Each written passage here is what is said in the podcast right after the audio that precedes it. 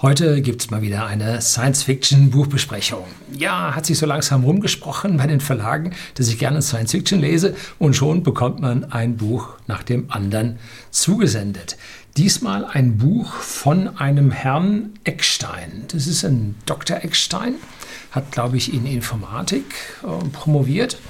Und es heißt die Kodizes. Also Kodizes, ja, das ist ein Code, ein Plural von Code. Und äh, worum es hier in diesem Buch dann geht und wie ich es bewerte, hm, bleiben Sie dran.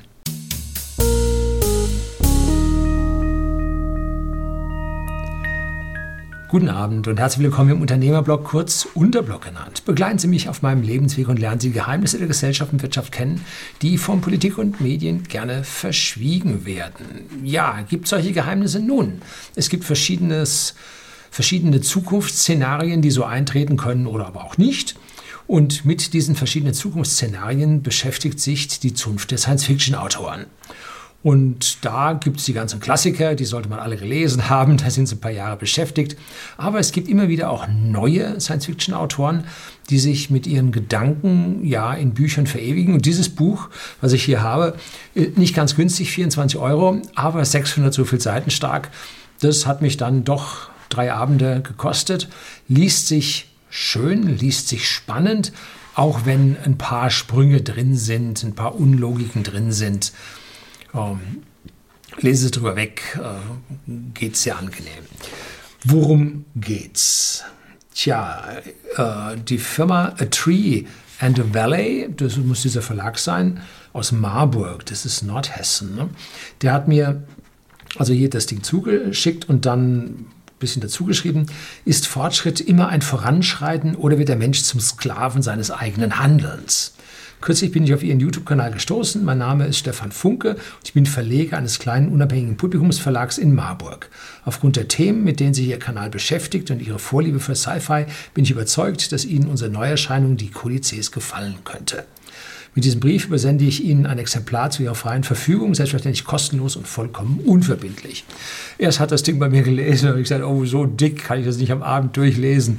Und dann hatte ich einen Urlaub mit, das war ein ordentlicher Belast im Wagen. Habe auch nicht gelesen, weil es so schön im Urlaub war, so viel los war. Aber dann zu Hause habe ich mir gedacht, jetzt liest es, interessiert dich doch.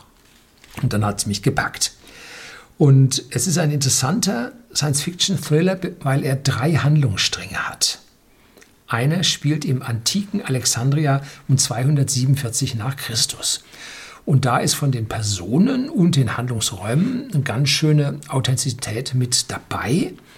Und wundervoll dort mitzubekommen ist zum Beispiel der Leuchtturm von Alexandria.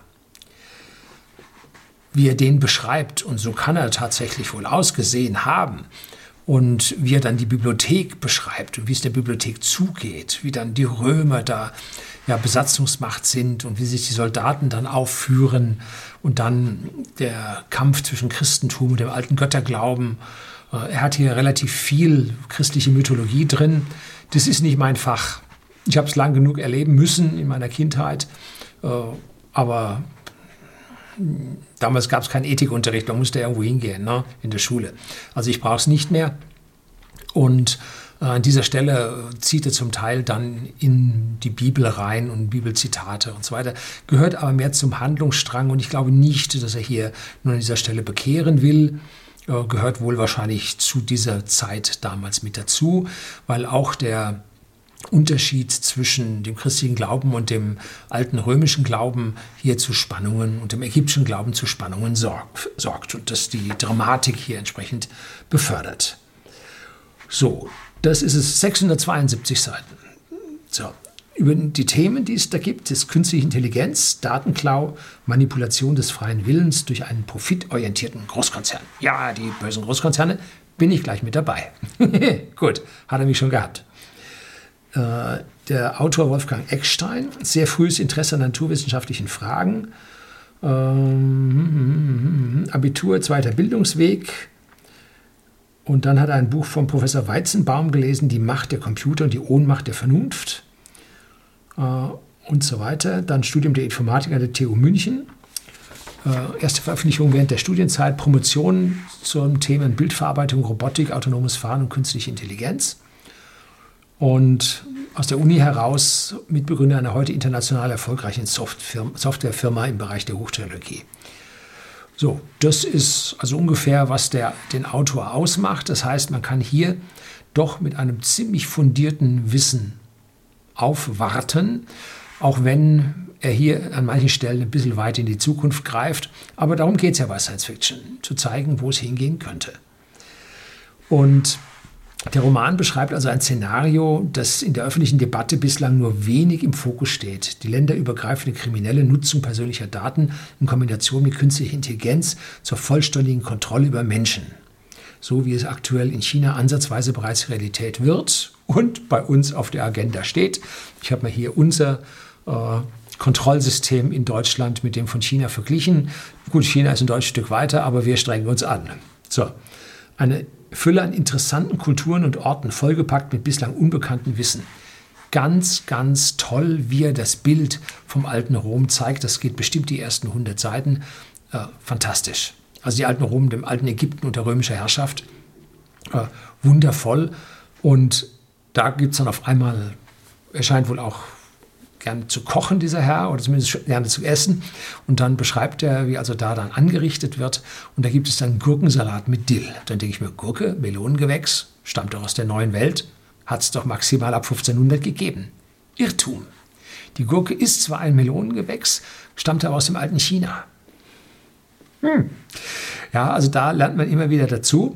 Und hier sind die Sachen also wirklich richtig gut recherchiert und hat mir toll gefallen äh, gefallen. Antike christliche, römische und ägyptische Sitten und Gebräuche, das Volk der Garamanten, der Leuchtturm von Alexandria, das Museum mit über 500.000 Büchern, Errungenschaften der Astronomie und frühzeitlicher Glaube.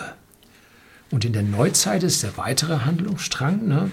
Indiana Jones trifft auf Da Vinci Code, Suche nach uralten Schriften, Wüstenvölker, abgelegene Maya-Orte, islamischer Staat, japanische Tempel und Schreine, Buddhismus, Kristallhöhe von Nazia und viele andere.